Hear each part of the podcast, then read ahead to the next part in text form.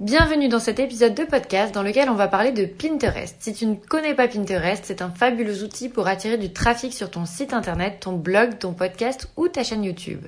Dans cet épisode, je reçois Coralie Roy qui est spécialiste du marketing de contenu avec Pinterest et elle va t'expliquer comment fonctionne ce réseau et pourquoi ça peut être un levier clé pour développer ta visibilité. Bienvenue sur Yellowco, le podcast qui t'aide à construire ton business à ta manière. Je m'appelle Devika et dans chaque épisode, je te présente un outil ou un concept que tu peux utiliser dès maintenant pour développer ton entreprise.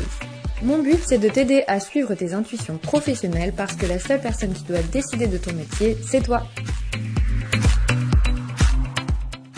Avant que tu commences à écouter cet épisode, je tenais à te préciser qu'avec Coralie, on a beaucoup discuté dans cet épisode et j'ai essayé de faire un montage qui retransmet au plus proche toutes les informations qui seront nécessaires pour toi.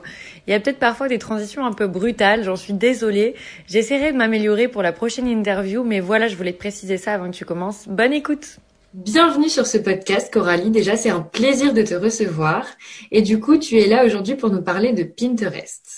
Exactement. Ben, merci beaucoup à toi euh, de m'accueillir sur le podcast.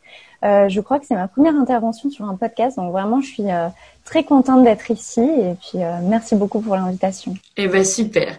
Alors du coup, est-ce que tu peux expliquer à nos auditeurs ce que c'est que Pinterest et à quoi ça sert? Yes. Alors Pinterest, c'est un moteur de recherche visuelle. On pourrait penser à tort que c'est un, une sorte de réseau social, un petit peu comme Instagram ou Facebook. Mais en fait, non, son fonctionnement, il va être beaucoup plus similaire à celui de Google.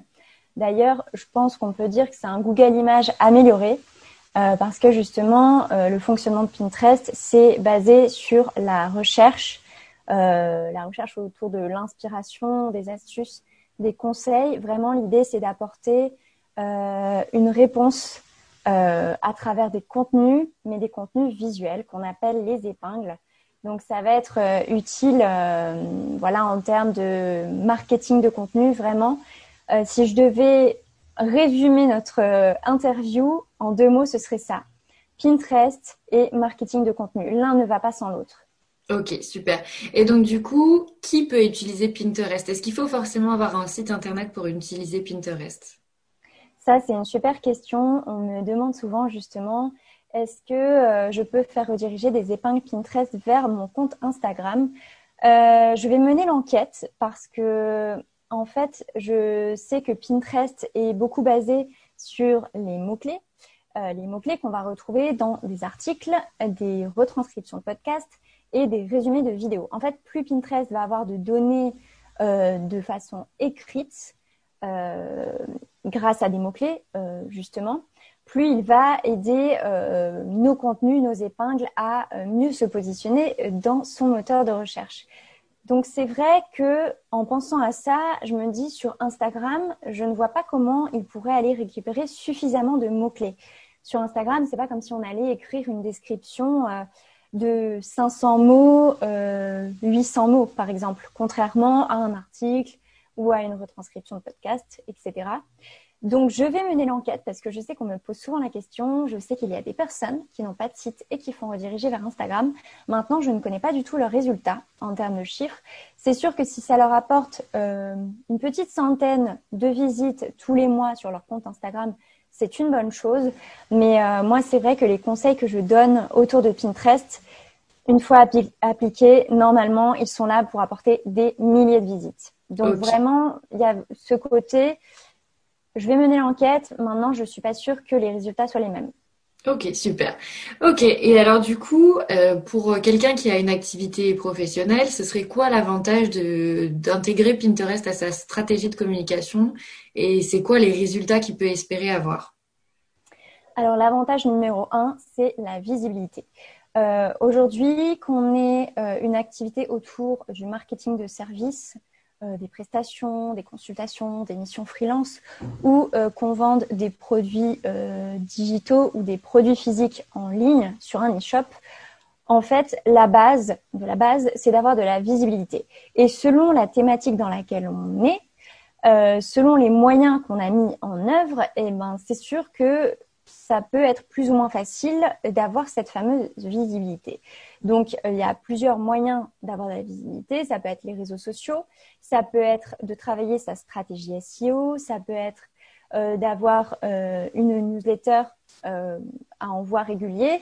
Et bon, ça, ce sont des leviers marketing digitaux qui aident à avoir de la visibilité et du trafic. J'ai cité Google. Bon, Google, clairement, c'est un moteur de recherche très complexe qui est basé euh, sur euh, plusieurs centaines de critères. Euh, à l'heure où justement je m'intéressais un petit peu à Google, je savais qu'il y avait 200 critères. Peut-être que maintenant ça s'est même corsé. Si ça se trouve, on à 300 critères pour faire positionner nos pages, nos contenus, nos sites. Mais ça reste une stratégie long terme. Une fois qu'on a fait ce qu'il fallait pour avoir un bon référencement sur notre site ou sur nos URL, nos contenus, normalement, le travail, une fois fait, euh, il va porter ses fruits pendant longtemps. C'est vraiment une stratégie moyen et long terme, même si les experts SEO me diront il y a toujours des améliorations à faire. Maintenant, les résultats sur Google, ça prend du temps. Euh, pour être vu comme un site expert euh, dans sa thématique, ça prend du temps, ça se compte en mois, voire années, selon justement les efforts SEO qu'on aura mis en place.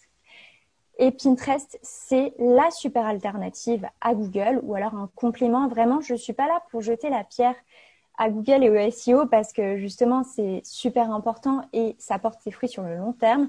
Maintenant, comme les résultats se font attendre, euh, moi, c'est vrai que je vais euh, davantage axer ma stratégie sur Pinterest qui fonctionne un petit peu comme Google, mais qui est beaucoup moins complexe.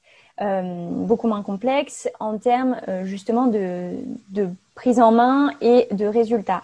Donc sur Pinterest, quand on a bien compris comment ça fonctionnait, quand on a appliqué un petit peu les, astuces qui pourraient être liées à ce moteur de recherche-là, on peut s'attendre à des résultats au bout de quelques mois, je dirais euh, deux, trois mois si on a déjà un compte euh, depuis euh, quelques mois ou quelques années, voire trois, quatre mois si on débute de zéro.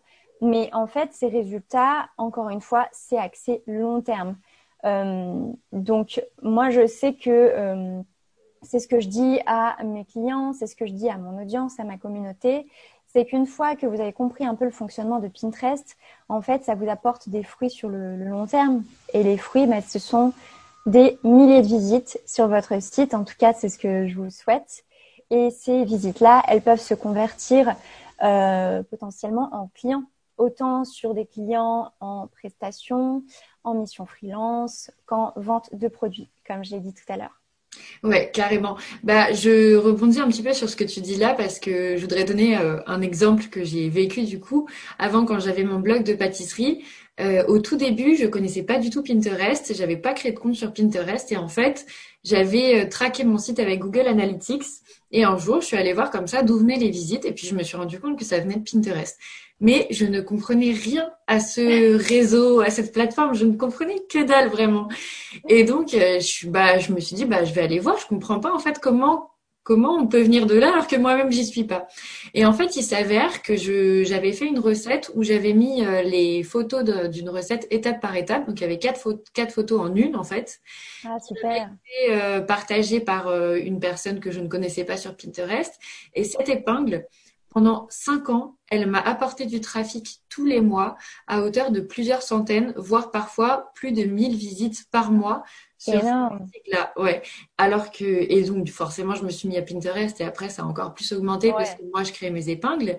Mais la preuve que vraiment, alors forcément je pense que comme toutes les plateformes, euh, l'efficacité elle évolue parce qu'ils changent l'algorithme, ils changent plein de choses. Mais malgré tout, mon blog, ça fait seulement aujourd'hui six mois qu'il est plus en ligne et jusqu'à il y a six mois, j'avais encore des visites qui venaient de cette épingle-là. Et donc voilà, pour une petite anecdote pour montrer la puissance de ce réseau-là et comme quoi bah, c'est accessible à tout le monde. Donc ça, c'est ce qui est génial avec Pinterest, c'est qu'on peut à la fois enregistrer notre propre contenu et les personnes peuvent l'enregistrer elles aussi quand elles vont sur nos contenus. Donc en fait, on fait notre travail et les autres font aussi notre travail à notre place. Donc ça, c'est vraiment génial, c'est super pratique. Je crois qu'il n'y a aucun autre réseau ou aucune autre plateforme qui permet de faire ça. Bon, à part les partages de posts en Insta Story, je suis d'accord, mais ça n'a pas la même portée encore une fois. Et il y a une autre chose sur laquelle je voulais rebondir, c'est le fait que ça t'ait apporté du trafic pendant des années.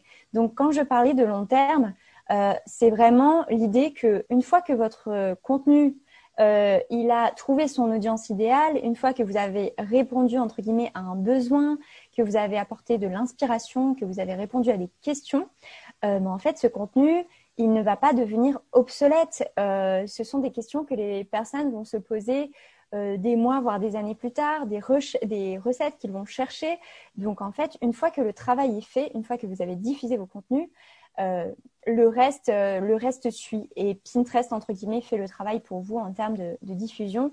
Si vous avez un petit peu fait attention au, au côté référencement naturel et création d'épingles.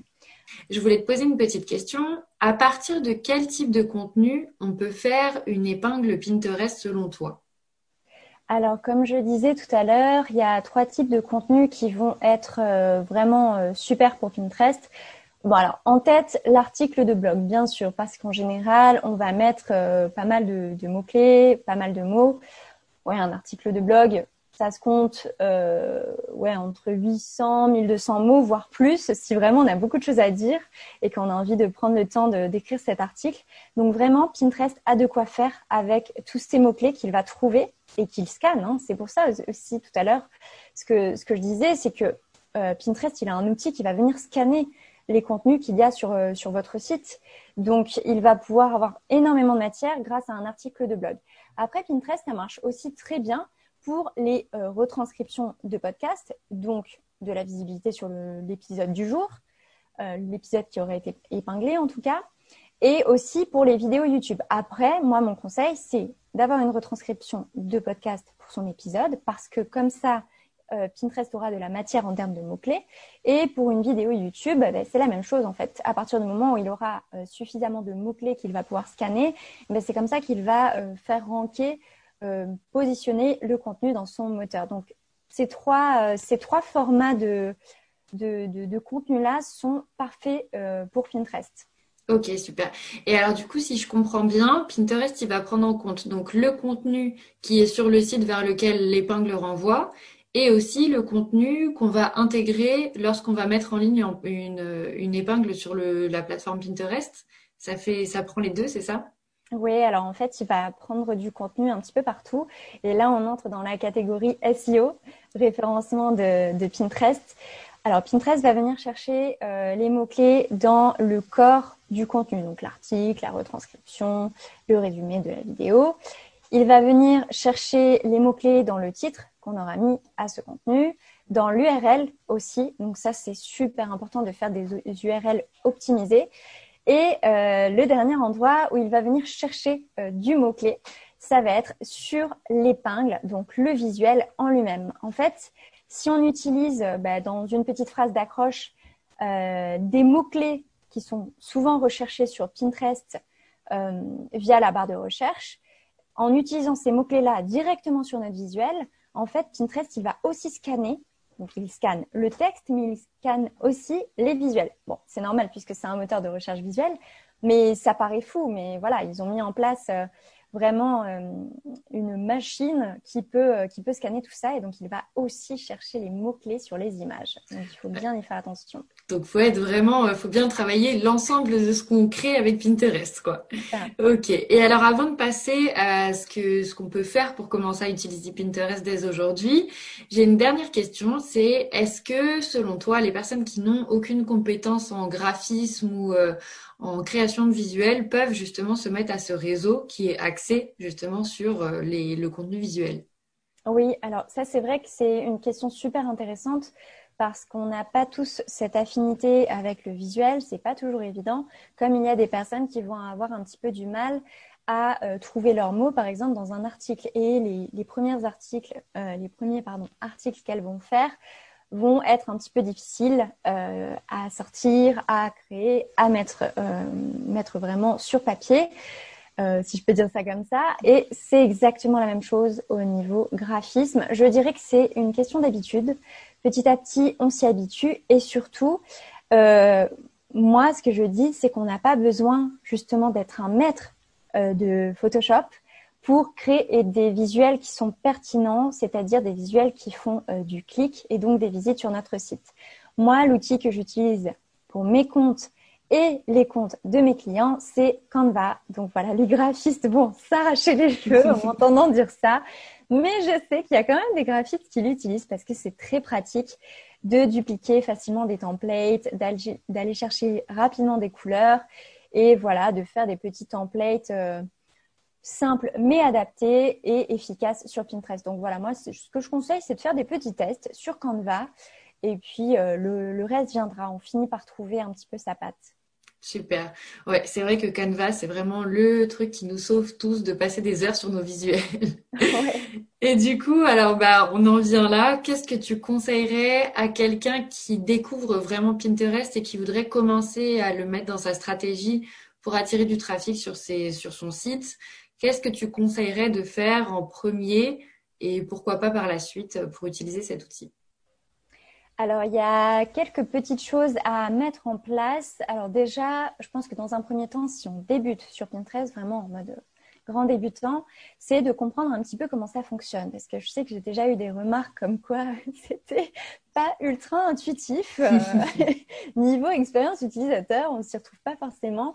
Et alors, encore plus depuis leur changement d'interface, là, en octobre dernier. Avant, on avait euh, quatre onglets et maintenant, on a les onglets créer et enregistrer. Créer, c'est toutes les dernières épingles euh, que l'on aura mis en ligne sur notre compte et enregistré. Ça regroupe tous les tableaux, euh, à la fois les tableaux personnels, les tableaux personnels et secrets et les tableaux collaboratifs. Donc voilà, c'est vraiment le côté euh, plateforme qu'il faut prendre en main et comprendre un petit peu comment fonctionne Pinterest. Après, il faut justement se créer un compte, le passer en compte pro.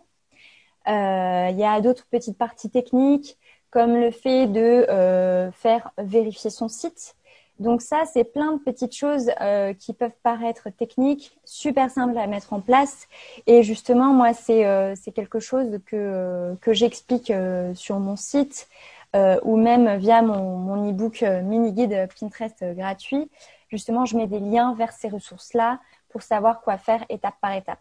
Ensuite, j'aimerais terminer sur un dernier point, c'est au final, à qui s'adresse Pinterest? Parce que c'est vrai qu'on a parlé de déco, de recettes, de bullet journal. Moi, je dirais que Pinterest, ça s'adresse à tous les entrepreneurs du web. Je pense qu'il n'y a aucune thématique qui n'est pas représentée sur Pinterest. Euh, je dirais pas qu'on aura autant de trafic d'un site à, un autre. Par exemple, un site euh, de recettes de cuisine versus un site qui parle de marketing digital, peut-être que le trafic ne sera pas le même. En tout cas, euh, dans les deux cas, euh, il y aura une vraie visibilité, un vrai euh, trafic en plus, et ça peut servir du coup des objectifs comme avoir plus d'abonnés à sa newsletter, plus de clients, plus de contacts, plus de prestations, etc. Ouais, bah dans tous les cas, oui, c'est un bon outil à intégrer dans sa stratégie pour augmenter la visibilité et tester plein de choses jusqu'à avoir la, la bonne recette pour son contenu et son type de contenu. Merci beaucoup Coralie pour toutes ces infos euh, sur Pinterest. Donc euh, le petit conseil que je peux vous donner, c'est comme toutes les nouvelles plateformes, comme disait tout justement Coralie, c'est d'aller tester, d'aller jeter un œil, de créer un compte, même si au début c'est pas un compte professionnel, de créer vos propres tableaux et de l'utiliser même dans le perso, pas forcément que dans le professionnel, pour trouver euh, des inspirations. Moi, je sais que par exemple, pour vous donner des petites idées, j'ai des tableaux où je repère les recettes que j'ai envie de faire je repère euh, des modèles de bullet journal euh, de dessin pour mon bullet journal. Ça m'arrive aussi euh, quand j'organise des soirées ou des choses comme ça d'aller chercher de l'inspiration pour la décoration. Donc n'hésitez pas à mettre un peu le nez dans cette plateforme qui peut paraître compliquée au début mais qui est franchement simple à utiliser et sympa à utiliser, je dirais même avec tout le contenu visuel. Donc merci Coralie pour tout ça. Et je vous donne rendez-vous la semaine prochaine dans la suite de cette interview où Coralie va nous parler de son parcours entrepreneurial, de comment elle en est arrivée à être experte de Pinterest. Donc je vous donne rendez-vous à la semaine prochaine et je vous dis prenez soin de vous. Ah oui, et il y a un petit truc dont j'ai oublié de vous parler. Vous pouvez retrouver tous les liens dont parle Coralie, notamment pour télécharger son e-book gratuit pour commencer à utiliser Pinterest, euh, dans les descriptions de cet épisode. Donc vous pouvez cliquer directement sur le lien et vous trouverez toutes les informations pour retrouver les e-books, le site internet de Coralie, son euh, Instagram ainsi que le mien. Je vous souhaite une bonne semaine. Je vous dis à la semaine prochaine pour la suite de cet épisode et j'espère que cette interview vous a plu.